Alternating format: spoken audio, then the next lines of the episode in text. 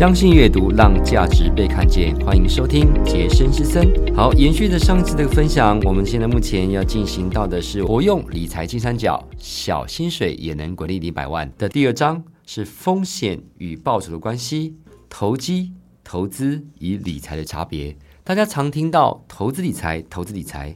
真的投资跟理财是一样的状况吗？当然，这个投机不是说投机取巧的投机哦，是真正它可能比较属于赚取报酬。所以，投机、投资跟理财，就这个字面的角度而言，我们投机它这件事情不是说不好，而是说它是希望在短期之内获得一个高额报酬。但是不可讳言，投资有两个 R，就跟学习有两个 R 一样，学习两个 R 是 repeat and review。重复是学习第一法则，而且要定期的检视 review。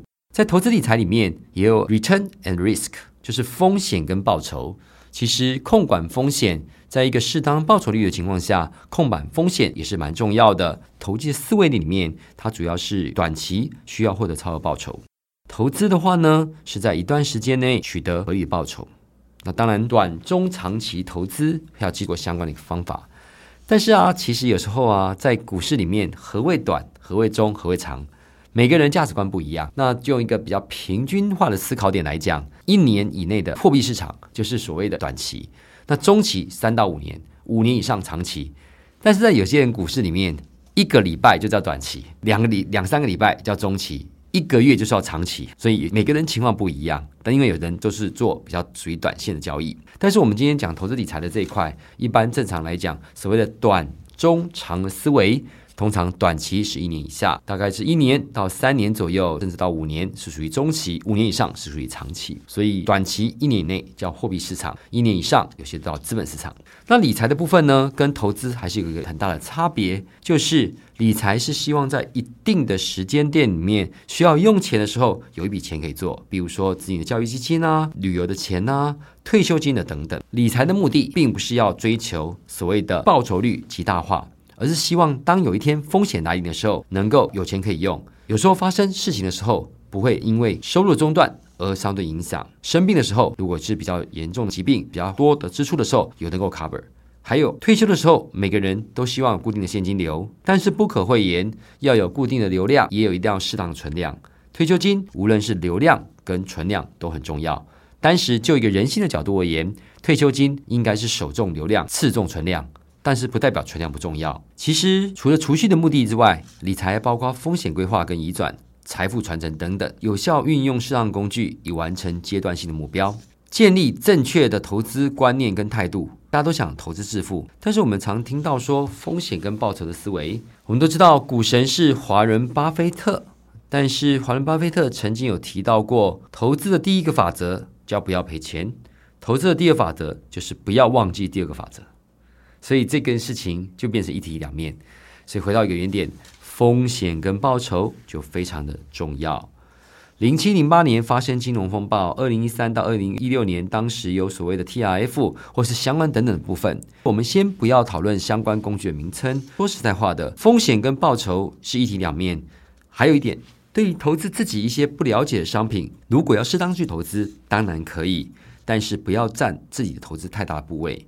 如果超过五到十趴，有时候因为风险比较高，有可能就会造成影响。因为投资是一个组合式的概念，有核心资产跟卫星资产。当然，核心属于固定收益的相应工具，卫星资产就是相对可以承担一些风险，而且还要看它这笔钱它的目的是什么，还有它能够承受多少的风险。所谓的保守、稳健、积极，是大家常听到的。什么叫保守？什么叫稳健？什么叫积极？如果是属于相对保守型的投资人，通常来讲都是以这个国家一年期的定期存款利率来做衡量，现在叫做一点二、一点三左右。他如果说只要赢过定存一点点，通常来讲是属于比较保守的部分。如果是属于稳健，大概是比定期存款多个一年百分之二到百分之四的报酬率，大概三 percent 到五 percent 左右。但是如果是积极性投资人，其实一年六到八 percent 已经算是顶尖中的顶尖。呃，有人说没有啊，我一天股票涨停十趴就百分之十了，不是？我们就说就中长期的角度而言，如果年化报酬率有到百分之六到百分之八，其实已经是非常厉害了。中长期如果五年以上，我们刚刚提到七二法则，如果每年有到百分之六。代表每十二年资产会翻一倍哦，而且是复利效果。班杰明·格拉汉他有提到一个价值型投资，那什么叫做价值型投资的思维呢？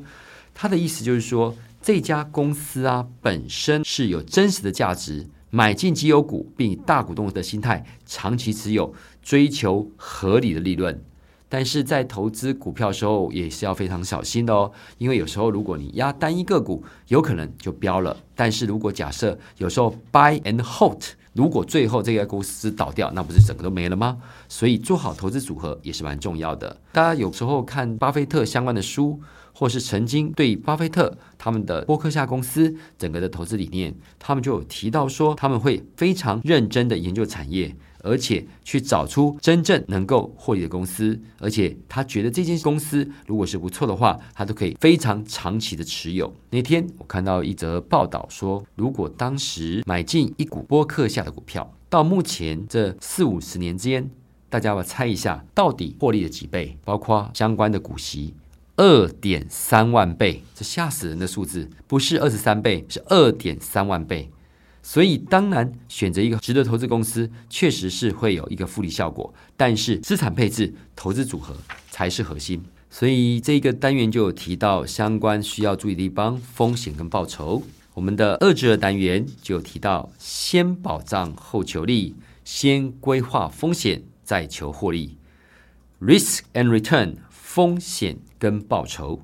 这是一体两面，大家可能有听过一本书叫做《黑天鹅效应》。系统风险产生的时候，平常坐得很住，就不用担心逢红胎的状况。这是一句闽南语啦，就是风险规划也很重要的。所以实际上的角度而言，先保障后求利，先规划风险再求获利。当然，每个人都需要有一个高报酬。但是风险控管在投资理财里面是蛮重要的。不论古今中外，许多成功者、投资者都要秉持着投资前至少要保住本金，再来追求获利的态度。华伦巴菲特曾经有提到过“不要赔钱”这句话。当然，不可能有人任何投资都是赚赚赚，但是先求不败，再求胜，才能让投资理财走得安稳又长久。任何投资理财一定要有一些紧急预备金，做好风险控管。才能安稳获利。有些人收入其实很高，但是还是存不到钱。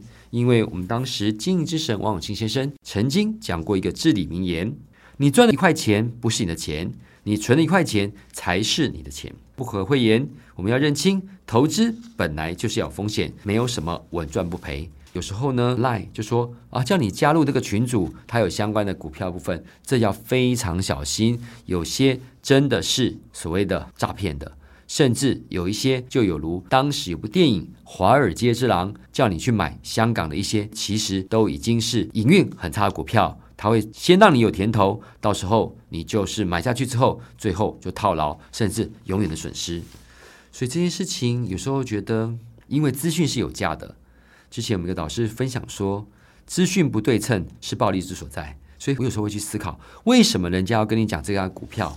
如果他没有赚零钱，为什么他要跟你提到这个股票非常好？除非他是一个从业人员，所以这件事情都要非常思考的点。任何投资，我们要一个投资学里面所谓的下档风险，你的底线是什么？在投资前，不妨问自己下面几个问题：如果这笔钱全部赔光，我能承受得住吗？会影响我们的生活吗？会让我无法专心工作吗？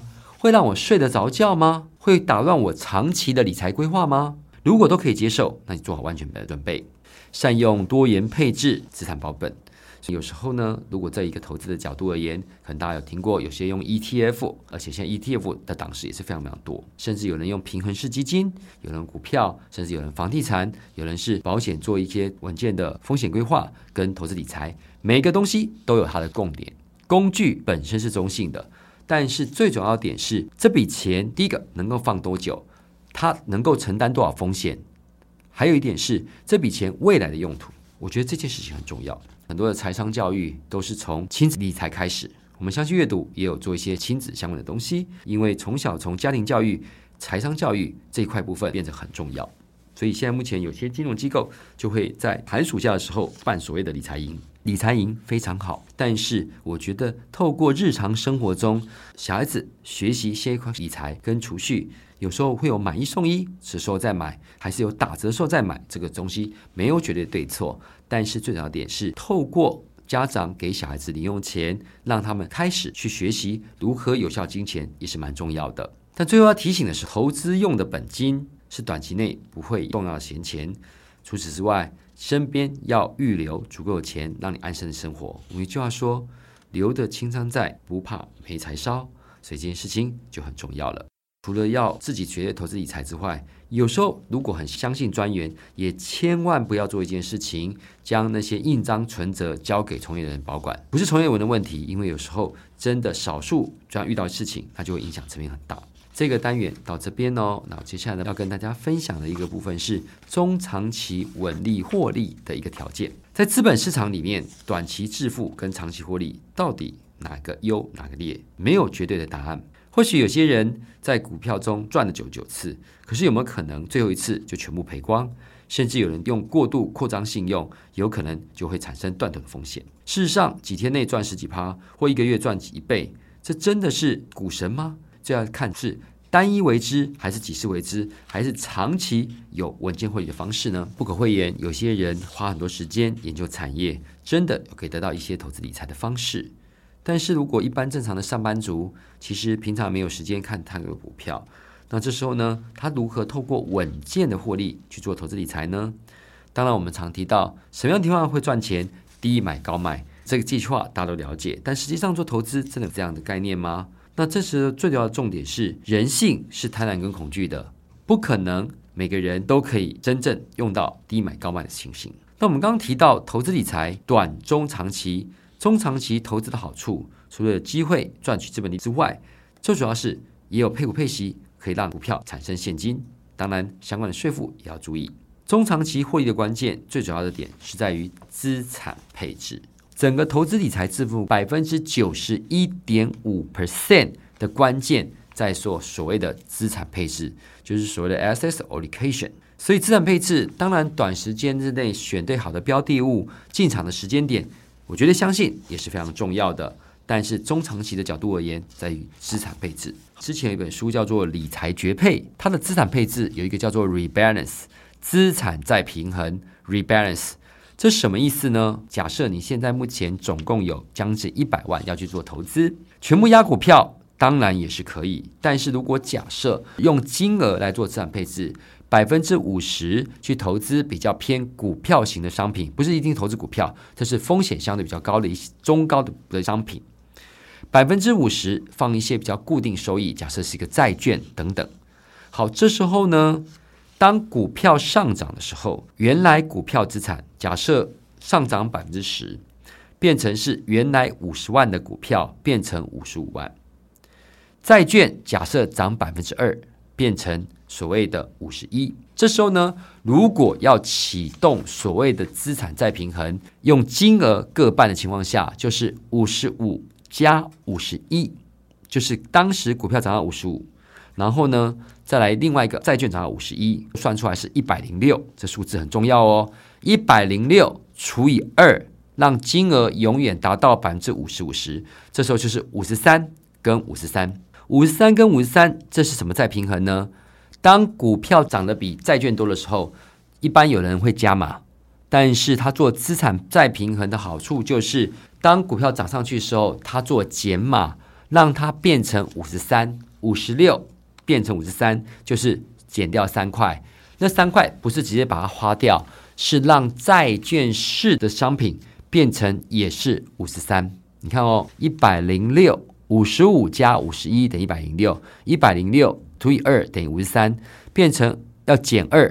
当然，这个二就跑到债券去，让它金额都变成五十三，五十三。换一个方式。假设本来也是五十五十，目前的投资环境是比较差的，股票型的跌了百分之十，五十元少掉了五元，就变成四十五元，股票四十五元。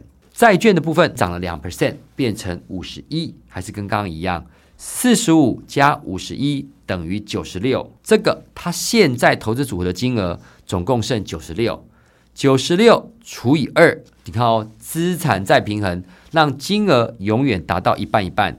九十六除以二等于四十八。这时候呢，当股票往下跌的时候呢，因为低买高卖原则相对哦，这不是绝对。因为如果这样的资产配置，当股市涨上去的时候，它不可能一路再往上追，它没有办法买到最高点。但是最主要的点是，当跌的时候呢，它也不会卖在最低点，因为最主要的点是，到时候跌下去的时候，股票只剩下四十五。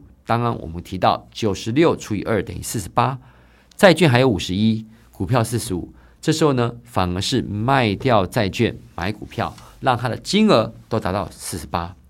所以回到一个原点，资产再平衡的好处就是强迫自己逢高卖出，逢低买进，无形中可以克服买高卖低的人性。其实任何资产规划不外乎人性，投资理财也不外乎人性。在这个每个人都想要追求财富获利的时候，有时候有会偏好一些高配息的基金。今年七月一号开始，未来投资型保单也不能再连接所谓的高收益债跟所谓的新市场债的部分，是非投资等级债跟新市场债的部分。反正就是因为一些风险控管关系，所以回到一个原点，有些民众或是在座的听众也会中意所谓的配息。但是您要仔细看一下，如果您投资一百万，他说每个月会拨回百分之五，假设一个月拨回百分之六，那这时候你就要注意一下。他这所谓的拨回或者是配息多少来自本金，你不能看你每个月进来的钱就代表它是配息哦，还要看净值的波动，还有有多少的配息是来自本金。假设每个月千分之五，其中有百分之二十是来自本金，这背后的含义代表真正每个月的报酬率是只有千分之五的零点八，是千分之四。所以凡事的东西，从数据里面就可以相关的了解。好，我们这个单元到这边，相信阅读让价值被看见。我是杰森方世维，感谢您的收听，杰森之声。我们下次云端再见。如果有相关投资理财问题，除了透过我们这书上面，也可以发 email 给我。我的 email 是 j a s o n f a n g 点 i f a 小老鼠 gmail 点 c o m。j a s o n f n g 点 i f a 小老鼠 gmail 点 c o m